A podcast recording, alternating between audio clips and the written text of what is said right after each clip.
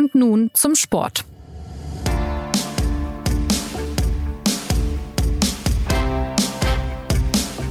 England ist enttäuscht und kehrt die Scherben vor dem Wembley-Stadion auf. Italien feiert seine Europameister. Die EM ist zu Ende. Sie hat zum Schluss noch mal viele Menschen, viele, viele Nerven gekostet, sodass auch wir in unserem Podcast und nun zum Sport erst einmal uns sortieren mussten. Mein Name, das weiß ich aber, ist Jonas Beckenkamp und ich begrüße alle Zuhörer recht herzlich zum großen Fazit dieser ereignisreichen Euro. Als Experten habe ich diesmal zwei anerkannte Fußballfachkräfte zu Gast, mit denen es heute um das große Drama von Wembley gehen soll und um den Triumph der Italiener und auch ein wenig um die Perspektiven des deutschen Fußballs. Buongiorno, Christoph Kneer und Philipp Seldorf. Ja, guten Tag und herzlich willkommen. Ja, wir antworten, wir begrüßen dich einfach auf Deutsch, aber nicht weniger herzlich. Da freue ich mich sehr. Ja, wir, wir beginnen, wie es sich gehört, mit dem Sieger des Turniers. Sind denn die Italiener rechtmäßige Titelträger oder gibt es da von eurer Seite moralische Anklagen an den Fußballgott? Christoph, was meinst du? Also es gibt ja sowieso das Gerücht, dass Gott Italiener sei. Und ich glaube, so das, das hat er gestern unter Beweis gestellt, wobei er da sozusagen der Fußballgott sich jetzt gar nicht verbiegen musste. Ich glaube, der hat schon, da wurde schon die richtige Mannschaft gestern erwischt. Das kann man nicht anders sagen. Wenn man mal über das Turnier hinausschaut, und das darf man in so einem Moment ja auch mal tun, dann stellt man fest, dass die Italiener 34 Spiele nicht verloren haben. Und das ist ja schon eine Zahl, die, die sie sich nicht erschwindelt haben. Und von daher kann man eigentlich abgesehen von einzelnen Momenten, die Spiele immer haben, grundsätzlich mal davon ausgehen, dass das nicht die falsche Mannschaft gestern geworden ist. Ist das auch aus deiner Sicht der Fall, Philipp? Ja, ich finde, da äh, muss man gar nicht, ehrlich gesagt, gar nicht drüber debattieren. Also wenn es um den Fußballgott geht, der Rudi Assauer hat ja mal gesagt, dass er nicht mehr an ihn glaubt. Äh, nach diesem Turnier ähm, würde er sich zumindest wieder annähern wollen.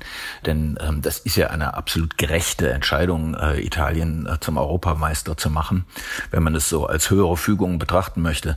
Und äh, es hat die Mannschaft gewonnen, die äh, das Turnier am ja, begeisternd gestaltet hat, äh, die in allen Spielen eigentlich das Optimum ihrer Möglichkeiten erreicht hat, die mit Verletzungspech zu tun hatte und es trotzdem geschafft hat, die auch im Finale den richtigen Geist hatten und ähm, ist ja meines Erachtens ähm, eine total verdiente Sache. Das Einzige, worauf man im Übrigen nochmal achten müsste, das ist jetzt vielleicht kein Tagesthema, als was wird Italien denn künftig in den Nachschlagewerken stehen? Sind die jetzt Europameister 2020 oder 2021? Da bin ich mal gespannt, als was man die Italiener später finden wird. Gute Frage, ja. Die, äh, die Italiener, denen wird's aber herzlich wurscht sein, denn die freuen sich jetzt erstmal ähm, tierisch. Wir haben die Bilder alle gesehen aus Rom, begeisterte Italiener und auch die Bilder aus England. Ähm, äh, die enttäuschten Engländer. Es gab ja auch noch einen versuchten Stadionsturm äh, in Wembley. Was bleibt denn jetzt für euch aus diesem Finale speziell hängen? Welche Geschichten wird man sich da in vielen Jahren noch erzählen? Was meinst du, Philipp? Also, wenn du von äh, enttäuschten Engländern sprichst, die haben allen Grund enttäuscht zu sein. Ich finde, äh, sie sind äh, weit unter den Möglichkeiten geblieben, die ihr Kader äh, sportlich hergibt. Ähm, das hat man auch im Finale wieder gesehen, ähm, wo sie sich damit begnügt haben, ihre 1 zu 0 Führung zu halten, zu verteidigen und äh, vielleicht darauf zu lauern, aber wirklich auch nur vielleicht darauf zu lauern, vielleicht das zweite Tor zu machen. Es gab mal eine Phase in der Verlängerung, ähm, zu Beginn der zweiten Hälfte der Verlängerung, in der England fünf Minuten mal den Ball hat laufen lassen. Und zwar weil sie eben sich mit Ball bewegt haben. Und das war eine komplett andere Mannschaft, die dort zu sehen war. Diesen Modus haben sie nur fünf Minuten beigehabt behalten, weil als die Italiener dann ähm, irgendwann mal dazwischen gefegt sind und den Ball hatten, dann ähm, haben sich die Engländer auch wieder zurückgezogen. Aber ich muss sagen, ich habe selten eine so ja feige Mannschaft gesehen wie äh, wie England gemessen an den Möglichkeiten. Das war auch im Halbfinale schon äh, mehr als ja geradezu verstörend, äh, dass nach dem 2 zu 1 Tor gegen Dänemark die Engländer sich auch wieder in die eigene Hälfte zurückgezogen haben, äh, als, als, als wäre Dänemark jetzt der Gegner, den man, äh, den man ja irgendwie in Schach halten muss aus der Deckung. Die waren in Wahrheit natürlich vollkommen erledigt und äh, hätten einfach ja easy überrannt werden können. Also ich verstehe deren Strategie überhaupt nicht. Ja, und dazu muss man äh, anmerken, wenn man wirklich das letzte Spiel sozusagen nimmt und mit dem letzten Spiel, mit dem letzten Eindruck, den, das, den dieses Turnier hinterlässt, beginnt, dann bleibt für die Engländer ja wirklich tatsächlich ein, ein, ein, schlechter Geschmack im Mund, den man auch mit, mit 24 Pints nicht so richtig runterspülen kann. Und da, da kommen wir, glaube ich, zu der Geschichte, die dann, weil du das danach gefragt hast, Jonas, was da bleiben wird. Da fragt man wahrscheinlich, wird man, landet man bei dem Bild, das bleiben wird. Und das betrifft natürlich wieder Gareth Southgate, den Trainer, der ja 25 Jahre lang gebraucht hat, wenn man es mal äh, zugespitzt sagen will, um seinen Elfmeter-Fehlschuss von 96 äh, endlich wieder gut machen zu können. Und damals hat er das Elfmeterschießen sozusagen selbst äh, ans falsche Ende gebracht und jetzt hat er es, wenn man es mal hart sagt, vercoacht. Also genauso wenig wie, wie Philipp den, den Spielstil verstanden hat, der Engländer, kann man, glaube ich, tatsächlich auch die, die Personalauswahl beim Elfmeterschießen nicht, ja. nicht, nicht verstehen. Und natürlich hat der Gareth Southgate sich hinterher gerechtfertigt, gesagt, er hätte die Schützen, die ähm, äh, nominiert, die im Elfmeter, die, die im Training am besten Elfmeter geschossen hätten. Aber ich finde, das ist überhaupt gar keine Kategorie und unterschlägt völlig die, die psychologische Komponente dieses Spiels. Das ist völlig an der Psychologie dieses Spiels vorbeigecoacht. Zwei junge Spieler zu bringen, die bisher überhaupt gar keine Rolle gespielt haben, die im Turnier, die er in einem dunklen Tunnel versteckt hat und die schiebt er dann plötzlich raus vor, vor die Augen der Welt, vor 80.000, mitten ins Licht, mal, dass die da dann äh, beim Blinzeln den Elfmeter nicht, nicht reinschießen, ist irgendwie auch klar. Also ich fand, das war unterlassene Hilfeleistung vom, vom Trainer. Und wenn man sich die letzten drei Schützen anguckt, äh, der, der eine war 23, der andere war 21 und der letzte war dann 19. Also am Ende hätte noch Jude Bellingham gefehlt, der 17. Der wäre wahrscheinlich als nächstes dran gekommen. der ist, glaube ich, auch inzwischen 18. Aber äh, das ist sowas von wahr. Unterlassene Hilfeleistung ist aber meines Erachtens zu wenig der Anklage. Ich finde, ja. das ist ja nahezu, äh, das grenzt ja wirklich an Sabotage. äh, ja. Es ist noch ein entscheidender Aspekt, den äh, Christoph gerade genannt hat, zwei Spieler einzuwechseln, die sicherlich natürlich eine fantastische äh, auch Schusstechnik äh, besitzen, die aber in der Tat das ganze Turnier über gerade mal vorbeigucken durften auf dem Spielfeld und worüber man sich ja auch schon gewundert hat. Und äh, dann sollen die plötzlich in der 120. Minute reinkommen und eiskalt zwei Elfmeter ähm, nutzen. Das ist das ist geradezu absurd. Ja, und ähm, ich finde, dass Southgate, äh, so, äh, so gut er äh, in Schale geworfen war, ähm, er hat eine miserable Figur abgegeben. Ja, und er hat im Grunde, das ist ja sozusagen die Tragik, die man nachgerade verfilmen könnte. Er hat das, was er jetzt 25 Jahre lang verarbeiten musste, äh, hat er jetzt sozusagen drei, drei jungen Jungs angetan. Also er müsste eigentlich besser wissen, wie es ist, sich beim Elfmeterschießen äh, zu vertun. Und, und deswegen kann ich es noch weniger verstehen, dass ein Mensch, der die Psychologie eines Elfmeterschießens kennt, dass der auf so rein technische und, und klinische Parameter wie hat im Training eine gute Schusstechnik bewiesen, dass der auf sowas dann reinfällt und sich nicht an diesem, an der tobenden Psychologie eines wild hin und herwogenden Spiels vor den Augen der Welt ähm, orientiert. Das kann man nicht verstehen. Es gab ja, äh, wenn man ehrlich ist und dann drauf blickt auf das Elfmeterschießen, auch irgendwie so ganz starke Finale der Horm-Vibes in der mhm. Luft. Für mich hat man das irgendwie spüren können. Für die, die es nicht mehr wissen, das Finale der Horm, der FC Bayern gegen Chelsea, auch damals äh, schlotterten ja den Bayern die Knie. Toni Kroos wollte nicht schießen, Schweinsteiger an einem Pfosten. Äh, seht ihr diese Parallelität äh, von der Grausamkeit her auch?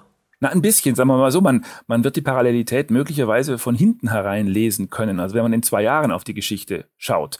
Bei den Bayern wird ja inzwischen das ich entschuldige mich für diesen neudeutschen Begriff, das Narrativ bedient, ähm, dass man ohne das Scheitern 2012 niemals 2013 das Triple gewonnen hätte und dass so mancher Triumph aus dem aus den Ruinen des Scheiterns erst entsteht. Und das ist jetzt, glaube ich, wirklich die, die sehr, sehr spannende Frage, was aus diesem Elfmeterschießen gestern entsteht. Also ist da zwischen Land und Mannschaft, zwischen Mannschaft und Trainer was kaputt gegangen, was ja sein kann?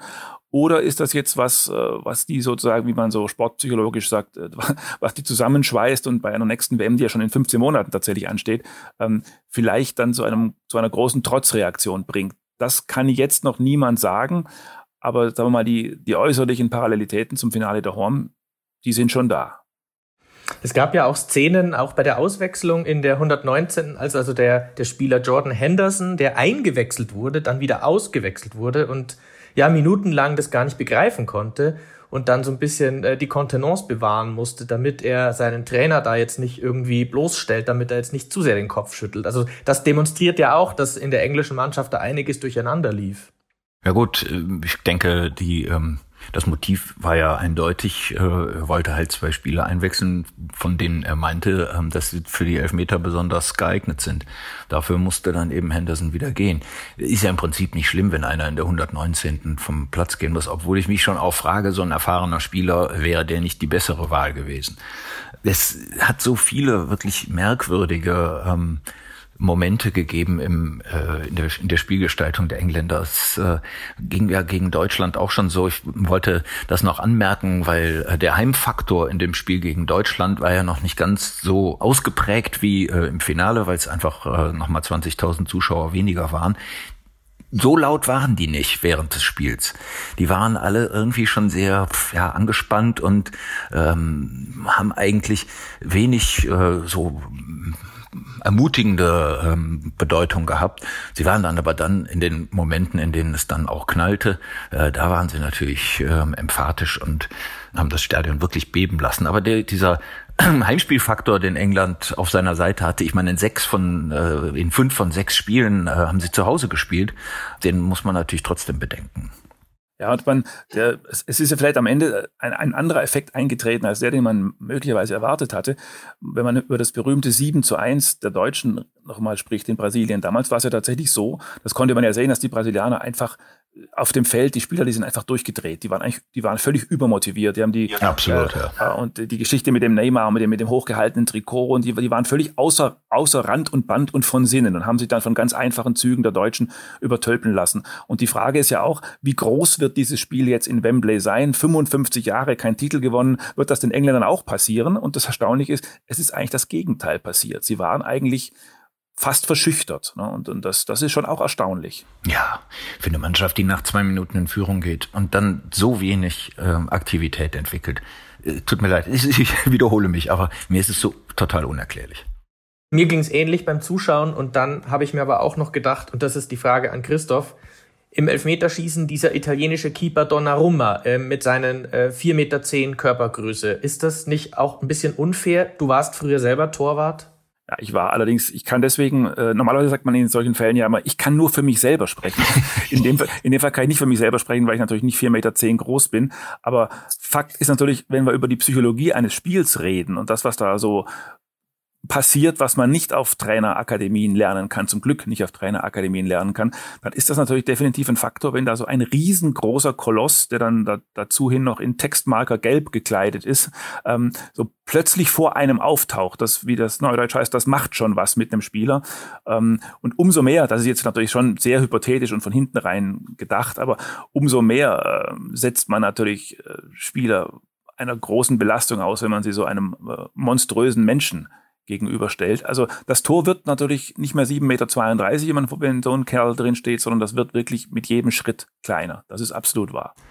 Es, es gab jetzt äh, bei dieser ähm, Turnier äh, beim Elfmeterschießen eine sehr schöne Perspektive, dass man eben quasi mhm. aus der Sicht des Schützen äh, oder aus der Sicht im Rücken des Schützen auf das Tor geblickt hat. Das fand ich faszinierend, weil man auf die Weise auch erfahren hat, wie klein das Tor eigentlich ist für denjenigen, der dann da am Elfmeterpunkt äh, zur, zur Tat schreiten muss. Und ähm, wie ja wie beunruhigend dann eben auch so eine riesige Figur wie Donnarumma ist, der ja nicht nur groß ist, sondern äh, der ja auch unheimlich schnell äh, sich bewegt und ähm, auch eine Wahnsinn, also nicht nur die Reichweite hat, weil er eben riesig, riesig lange Arme hat, sondern er ähm, er kann sie auch wie Reed Richards von den Fantastischen Vier ähm, ausstrecken. Und ähm, das ich könnte mir schon vorstellen, das macht einen nervös. Deswegen haben die natürlich auch, äh, so wie, ähm, wie Rashford, äh, versucht, den ähm, in erster Linie zu überlisten ne? und ist nicht mit einem harten platzierten Schuss zu versuchen.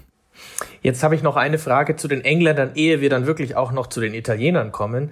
Ähm, dieses Footballs Coming Home, es wurde ja jetzt wieder aufgewärmt. Man hat es fünf Wochen gehört, diesen, diesen Gassenhauer. Er ist überall gespielt worden, gegrölt, äh, in jedem Pub war er zu hören, in jeder Fernsehsendung. Äh, was glaubt ihr, wann kommt der Fußball denn jemals wieder nach Hause auf die Insel? Ja, also äh, nach meiner Dafürhalten ist das ähm, schon im nächsten Turnier sehr gut möglich. Diese englische Mannschaft hat ja wirklich sehr viel Perspektive und Talent in ganz jungen Jahren in sich. Ähm, die Mischung ist eigentlich super. Äh, es sind sehr sind Männer in, in gestandenem Profialter dabei und es sind eben ganz junge dabei mit außergewöhnlichen Fähigkeiten.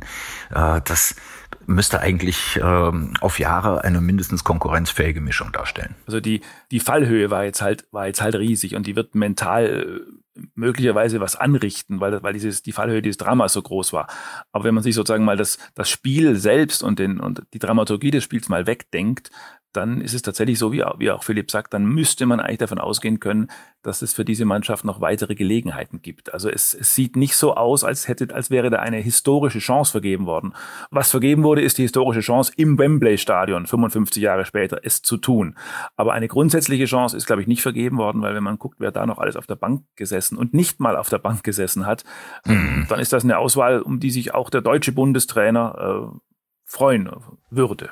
Aber so vielleicht ein WM-Titel in Doha, in Katar, wo man keinen Alkohol trinken darf, ist ja vielleicht auch ganz charmant. Ich glaube, da darf man Alkohol trinken, ehrlich gesagt. An der Hotelbar.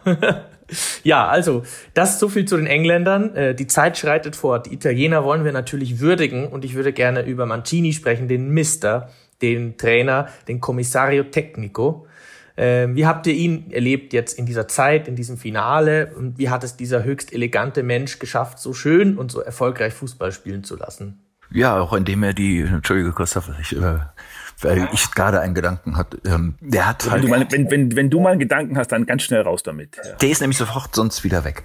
Mir ist nur aufgefallen, dass er in der Tat auf die Situation des Spiels gut reagiert hat, weil ja. er seine Mannschaft ähm, ein bisschen umformiert hat. Gar nicht jetzt äh, mit magischem äh, Zauberstab, äh, sondern eben sehr pragmatisch und sehr ähm, und sehr wirksam.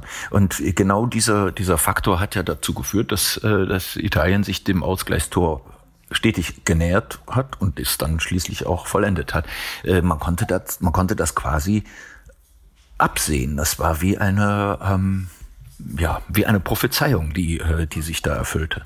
Ja, also was man, was man, glaube ich, lernen kann, von diesem, von dieser Art des Zugangs. Ich weiß nicht, ob sie nachzumachen ist, aber wenn man sich nochmal zurückerinnert an 2018, als er da sozusagen nach dem, nach der Nichtqualifikation für die WM übernommen hat, er hat im Grunde alles neu gemacht. Das ist ja gerade erst drei Jahre her und dazu hin haben wir noch sozusagen ein Jahr Pandemiepause gehabt. Das ist wirklich nicht viel Zeit.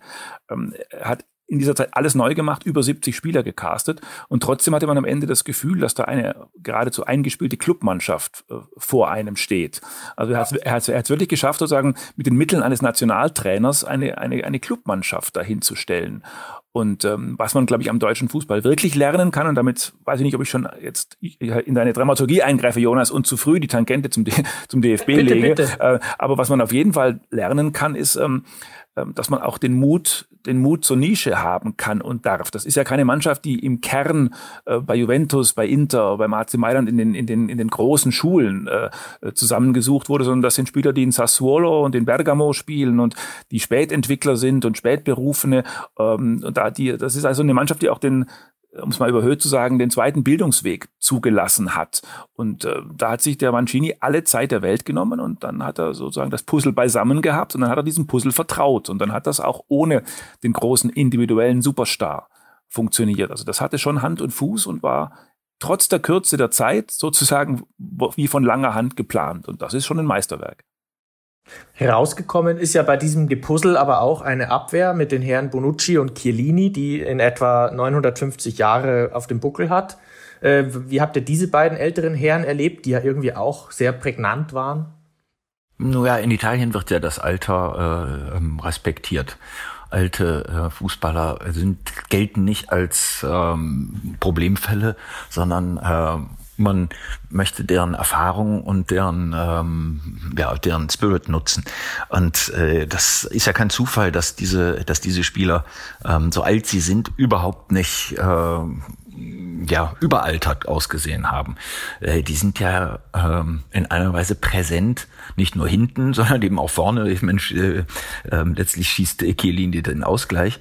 Äh, das äh, da kann man sich wirklich nur für begeistern. Ich finde, ähm, als wir hier in Deutschland über nach dem Ausscheiden in äh, Wembley über die ähm, etwas älteren Spieler im Kader gesprochen haben, da äh, wurde der Eindruck erweckt, äh, so jemand wie Toni Groß, der sei ja nun von vorvorgestern und ähm, in dem Alter äh, hätte der eben in einer Nationalmannschaft nichts mehr verloren. Selbst bei Gündogan, der gerade mal 30 ist, das ist ein grober Irrtum zu glauben, dass das Alter entscheidend ist.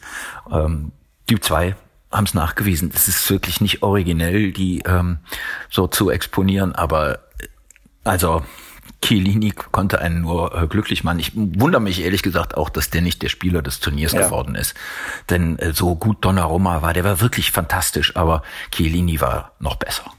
Ja, und er wirkte eben auch wirklich wie so ein bisschen, wenn man es mal italienisch sagen will, er wirkte so ein bisschen wie Il Nonno, ne? wie der Großvater vom Ganzen, der da irgendwo beim großen Familienessen in der Ecke sitzt und alle, alle scharen sich um sich, äh, um ihn und er erzählt die großen Geschichten äh, und ist aber immer noch total präsent und gehört immer noch dazu. Also das ist eben auch ein Teil dieses dieses offenbar magischen Händchens, das dieser Mr. Mancini haben muss, dass das wirklich funktioniert hat äh, mit alt und mittelalt und jung. Und wenn man es mal, sagen wir mal, kurz sportlich nochmal sieht, was mich an diesem, an diesem Duo Bonucci und Chiellini so fasziniert hat, dass wenn das jetzt in den 90ern, wenn die beiden in den 90ern zusammengespielt hätten, dann wäre äh, Chiellini mit Sicherheit der, sagen wir mal, der, der Vorstopper gewesen, also die Rückennummer vier und, und der Bonucci wäre mit Sicherheit der Libero gewesen, also der, der so ein bisschen eleganter die langen Bälle spielt und so. Das war so ein klassisches 80er, 90er Jahre Duo. Und, und dass die in einer hochmodernen Innenverteidigung einfach funktionieren, das ist schon, das ist schon spektakulär und das darf man einfach als in Anführungszeichen neutraler Fan dann auch mal lieb haben für ein paar Wochen. Ja, und ähm, noch ein Hinweis. Ich, äh, ich weiß es nicht. Hast du Fehler von den beiden gesehen? Haben, dass nee. die, dass die mal ausgespielt, so richtig ausgespielt wurden oder falsch gestanden hätten? Ich bin jetzt, oder, ich, wir, sehen, wir, wir sehen jetzt nicht jeden Tag die italienischen Debatten, aber ich kann mir jetzt nicht vorstellen, dass in irgendwelchen italienischen Zeitungen jemals irgendwelche Sprintwerte veröffentlicht worden sind. Äh, ich glaube, ich glaube, dass Bonucci und äh, Chiellini im, in der Sprintwertung bei diesem Turnier wahrscheinlich auf, auf den, in den letzten acht Plätzen Weiß ich gar nicht mal, ja? Ja, vielleicht. Das ist einfach egal, weil die einfach so ein derartig gutes Auge haben und natürlich auch noch, sagen wir mal, die italienische Tradition in die Neuzeit hinüber gerettet haben. Das sind einfach noch zähe, unglaublich kluge Verteidiger, die ganz genau wissen, was sie tun. Und ich habe ehrlich gesagt wirklich keinen Fehler gesehen. Ich habe nicht mal gesehen, dass die im Sprint irgendwie abgehängt wurden. Genau, das ist eigentlich der Punkt. Es gab gestern auch so eine Szene mit, mit glaube ich, wo Sterling irgendwie davon gelaufen ist und äh, der Chiellini macht einfach den Weg innen zu und blockiert dann den Schuss oder den Pass. Ja, nicht weil er, weil er den verfolgen kann, äh, tempomäßig, sondern weil er halt weiß, wo er hin muss. Das ist faszinierend gewesen. Und als dann er dann doch mal zu, zu spät kam, hat er ja den Burschen Sakar an der Außenlinie einfach mal schön gezupft am Leibchen und dann war es auch schon vorbei. Also das ist dann auch in puncto Cleverness natürlich, so kann man es ja nennen, ist ja nicht unfair, aber es ist irgendwie doch irgendwie im entscheidenden Moment mal hinzupfen, das gönnt sich dann der Herr Chiellini. Ja, mit der Autorität des Großvaters. aber das war schon eher so eine Opa-Watschen, denn äh, der hat den nicht nur gezupft, ehrlich gesagt. Der, ja. der, hat, der hat den schon eher wie im Comic so am Kragen gepackt und dann hätte der noch in der Luft weiterlaufen können. Äh, ja gut, wenn es der Enkel, wenn es der Enkel mal verdient hat. Ja. Ja, ähm, es gab noch die Figur ähm, Federico Chiesa, der mir sehr angenehm aufgefallen ist. Ein, ein wirklich hinreißender Offensivspieler, tolle 1 gegen 1 ähm, Szenen. Irgendwie auch erstaunlich, der spielt bei Juventus gar nicht immer ne? in, der, in der ersten Mannschaft. Ja, das ist wirklich erstaunlich, aber er hat ähm, immer mehr gespielt im Laufe der Saison. Ich habe relativ viel äh, Serie A gesehen, äh, dank äh, dieser wunderbaren Seuche und ähm, äh, erstaunt festgestellt, wie gut sich die italienische Liga entwickelt hat, das ist ja natürlich auch ein äh, Aspekt, der ähm, zu diesem Titel gehört. Die italienische Liga ist besser als ihr Ruf. Ähm, und äh, Federico Chiesa ist im Laufe der Saison eben auch immer wichtiger geworden bei Juventus. Ähm, aufgrund der Eigenschaften, die man auch gestern bei ihm gesehen hat, wenn er den Ball hat, dann nimmt er den möglichst geradesten Weg Richtung Tor und schießt auch direkt drauf. Und ähm, der kann auch verdammt gut schießen. So, das ist jetzt genau der Punkt, wo wir auf die deutsche Mannschaft kommen. Ähm, ja, ein Spieler, der den geraden Weg zum Tor nutzt und auf der Direttissima sozusagen. So einen gibt's im Moment nicht so wirklich in, äh, im, im DFB-Team. Die EM war ja aus deutscher Sicht ein bisschen kurz. Das Aus im Achtelfinale wirkt aber noch nach. Und jetzt gab es gestern einen Auftritt von Uli Hoeneß im Doppelpass äh, und hat ein paar flammende Reden gehalten. Christoph, kannst du es ganz kurz ansprechen? Was waren denn seine zentralen Punkte? Der äußere Anlass war ja, glaube ich, tatsächlich, dass Uli Hoeneß dort saß, um seinem ehemaligen Spieler Thomas Helmer die Ehre zu erweisen, der seinen letzten Auftritt als, als Moderator da hatte. Was ansonsten der Auftrag von Ulrich, von Ulrich Hoeneß war, ich glaube, dass das ein, so ein selbst erteilter Propaganda-Auftrag in, in alle Richtungen war. Also er hat versucht nochmal, da war ja wie, wie oft so bei Uli Hoeneß, wenn er einmal auftritt, ähm, war ja so alles mit allem. Es war so ein bisschen, äh, ein bisschen fachliche, sachliche Analyse dabei, wo man sogar, da können wir auch gleich drüber reden, wo er auch Richtiges dabei war. Dann war so ein bisschen Vergangenheitsbewältigung, vielleicht ein bisschen Begleichen von Rechnungen dabei, Thema Toni Groß. Dann war so ein bisschen ähm, sozusagen, wir geben unserem neuen FC Bayern eine Chance, indem wir dem alten FC Bayern, nämlich Hansi Flick, nochmal das ein oder andere ein bisschen hinterherrufen. Also das war ein umfassendes Gesamtkunstwerk, wie so oft von Uli Hoeneß. Ähm, deswegen glaube ich nicht, dass es jetzt sozusagen die eine Stoßrichtung gab. Ein bisschen über den DFB wollte auch noch was sagen. Ähm, er hat sich halt die Freiheit genommen, jetzt mal da zu sitzen und jetzt mal in gewohnter, in gewohnter Form wie früher ein bisschen äh, in, in, sagen wir mal, einen, einen Rundflug über das, über einen Rundflug über das vermiente Gelände zu machen. Ein zentraler Punkt, du hast es angesprochen, war eben seine Kritik an Toni Kroos. Überliefert ist der Satz, und den hat er auch wirklich so gesagt, Toni Kroos hat in diesem Fußball nichts mehr verloren. Ne? Also der Uli Hoeneß meinte damit wohl, Toni Kroos mit seiner Art, das Spiel zu verschleppen, möglicherweise etwas langsamer zu machen, äh, wie ist denn, äh, Philipp, aus deiner Sicht, hat der Hönes da recht oder ist der Toni Kroos, der jetzt zurückgetreten ist, denn trotzdem noch ein zeitgemäßer Fußballer? Ja, letzteres äh, würde ich auf jeden Fall bestätigen wollen. Ein Spieler, der so gut äh, mit dem Ball umgehen kann wie Toni Kroos, ist immer zeitgemäß. Ähm, in der Tat äh, hat er natürlich bei diesem Turnier nicht so ausgesehen, aber das lag ja auch ganz entscheidend an der Rolle, die er hat bekleiden müssen am Ende äh, kann man Uli Hoeneß ja kaum widersprechen. Übrigens hat er das, was er jetzt im Fernsehen gesagt hat, das hat er im vertrauten Kreis bereits nach dem Frankreich-Spiel gesagt. Genau das. Dass Toni Groß nicht mehr vertikale Bälle spielt, dass Toni Groß kein Spieler mehr für, ähm, für die heutige Zeit ist. Das ist einfach seine Überzeugung. Ich weiß gar nicht mal, ob das so unbedingt damit zu tun hat, dass die da noch eine uralte Rechnung haben aus Bayern-Zeiten. Ähm, ich glaube, der hat sich einfach darauf innerlich festgelegt und hat den auch so zum, zum Mittelpunkt seiner, äh, seiner Analyse des deutschen Problems gemacht. Äh, ich weiß aber gar nicht, ob das überhaupt gerechtfertigt ist, weil es hing ja nicht nur an Toni Groß und seiner vielleicht mangelhaften Dynamik und relativ geringen Tempo, sondern es gab ja so viele limitierende Faktoren in der deutschen Mannschaft in der Summe. Und deswegen ist es meines Erachtens zu eindimensional, wenn man jetzt ähm, sich auf Toni Kroos konzentriert. Ich glaube, in einer beschleunigten, in einer aggressiver spielenden, in einer mutiger und offensiver orientierten deutschen Mannschaft könnte Toni Groß nach wie vor mitmachen. Ja, das glaube ich auch. Also deswegen glaube ich auch, das ist ein bisschen, das ist ein bisschen die klassische, die klassisch deutsche Debatte. Das hat man sozusagen ja über Jahrzehnte hierzulande gepflegt. Wenn ein Gegentor fällt, ist der Innenverteidiger schuld und wenn ein Tor fällt, ist der Stürmer der, der Held. Es wird in Deutschland und speziell beim FC Bayern extrem viel über den Spieler gedacht und es wird extrem viel am Spieler festgemacht. Und manchmal wird so die Rolle des Trainers ein bisschen unterschlagen. Und ich glaube, das, das kann man auch aus der, dieser EM mitnehmen. Wir haben jetzt gerade über die positiven Seiten gesprochen, über Mancini. Und das, da muss man natürlich in dem Moment auch über Joachim Löw sprechen. Es ist schon auch Trainerarbeit, ähm, einen Spieler wie Toni Kroos, wenn man sich für ihn entscheidet, dann äh, ja, in, den, in den richtigen Zusammenhang zu bringen, auf die richtige Position zu stellen, die richtigen Leute drumherum zu stellen, den richtigen Spielstil anzuweisen. Trainerarbeit endet da ja nicht, die beginnt da ja, die beginnt da ja eigentlich erst. Und deswegen würde ich es immer für unfair empfinden, sowas an einem Spieler festzumachen.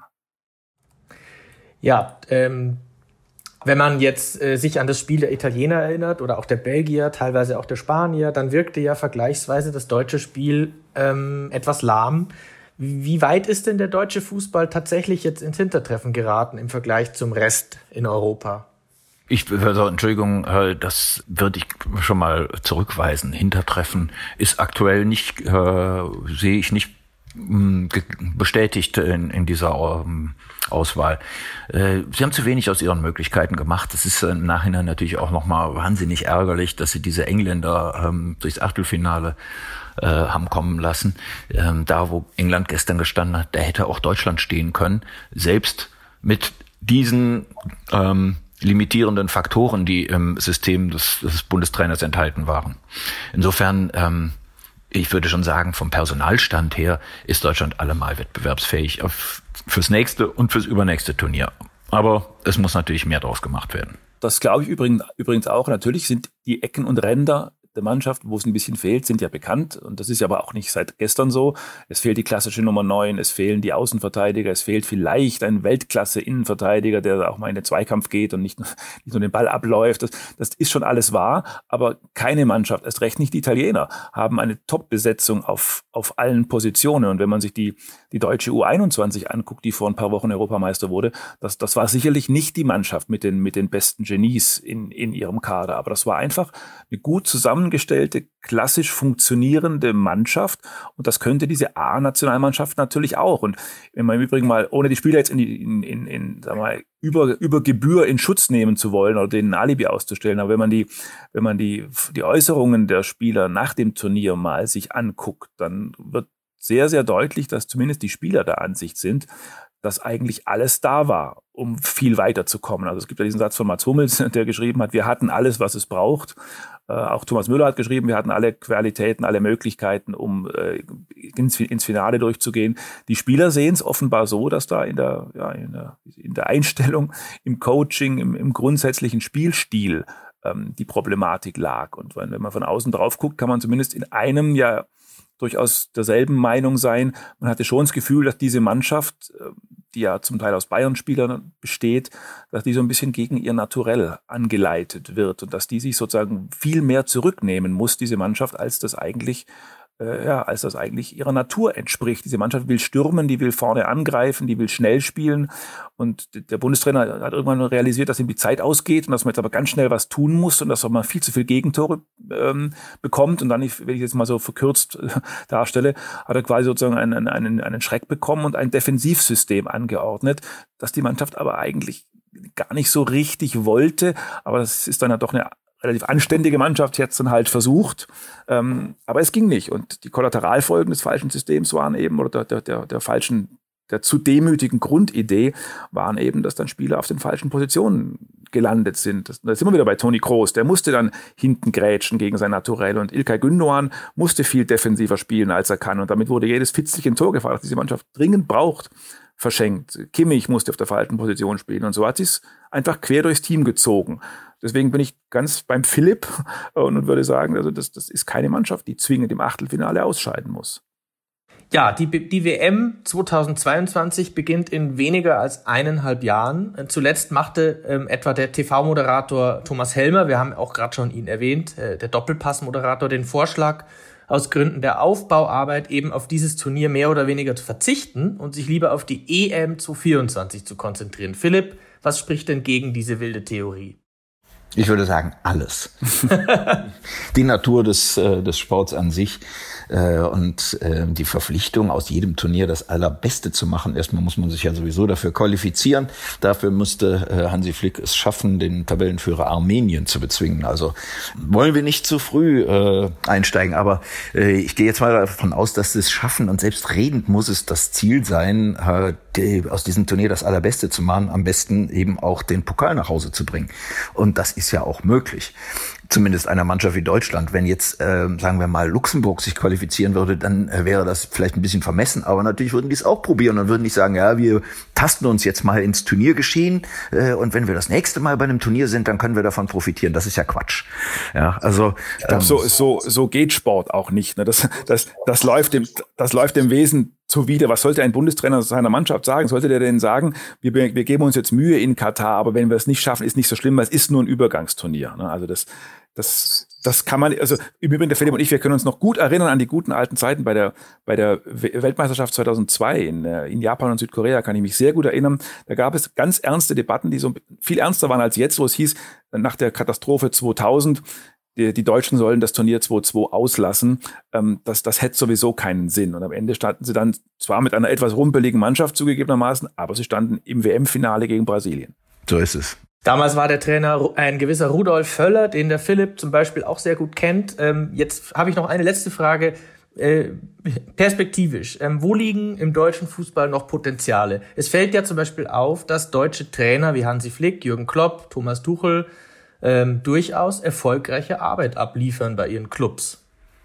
Ja, die äh, Potenziale liegen erstmal auch in den Spielern, die jetzt ihr Potenzial nicht äh, haben nutzen können. Ich denke da speziell an die drei Angreifer, äh, Werner, Sané und Nabri, die viel besser spielen können, als sie es beim Turnier getan haben. Dann nehme ich auch den Trainer Löw gerne in Schutz, denn äh, für deren Formschwäche konnte er nichts oder jedenfalls hatte ähm, nicht so viel Einfluss nehmen können, äh, sie zu, zu bessern.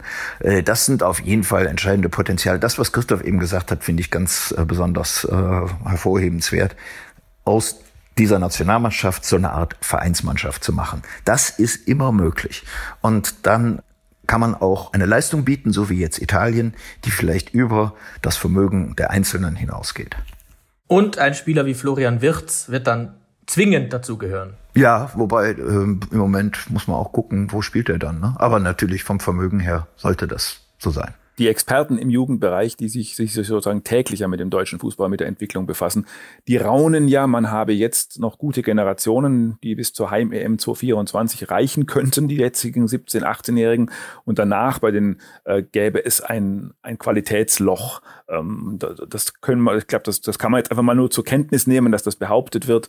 Ob das dann so sein wird, das wird man sehen, aber das können wir, glaube ich, von Stand jetzt also aus der Ferne nicht wirklich beurteilen. Aber Experten sagen, nehmt, die sagen nämlich genau das Gegenteil ne, von Thomas Helmer. Die sagen, nehmt die beiden nächsten Turniere schnell mit. Mal gucken, was dann kommt. Ja, so, das war sie also, die EM 2021, so heißt sie bei uns. Ähm, ob sie die UEFA auch so nennt, das kann uns wurscht sein. Ein sportlich durchaus großes Spektakel, wie ich fand, sehr aufregende Spiele. Ja, Entschuldigung, genau. Diesen einen Satz würde ich geradezu noch sagen wollen. Ne? Ich finde, das war ein sehr gutes Turnier, sportlich gesehen. Ja, hervorragende Spiele, Absolut. enorme Spannung, ähm, viel Begeisterung in den Teams, extrem fair untereinander. Ja, das ist, muss man ja wirklich auch hervorheben. Wie sich, wie ritterlich sich Mannschaften in, in schwersten Stunden begegnet sind. Grandios. Ja, es ist wirklich ähm, ein, ein Vorbild fürs Leben, für viele Leute, für viele Leute leben. Es war wunderbar sportlich. Wir müssen an anderer Stelle auch nochmal über die politischen Debatten und die pandemischen Fragezeichen sprechen, aber das ist jetzt nicht der Ort dafür. Die SZ dreht ihr Fernrohr nun langsam Richtung Tokio und Olympische Spiele und natürlich auch Richtung Bundesliga. Da hören wir dann auch von Philipp und Christoph bestimmt wieder. Der Dank geht jetzt erstmal an euch für die treffenden Analysen und mir bleibt noch der Hinweis auf unser Feedback-Postfach. Unter podcast.sz.de sind wir jederzeit ansprechbar. Bleiben Sie uns gewogen und natürlich gesund. Bis demnächst. Ciao, ciao. Ciao.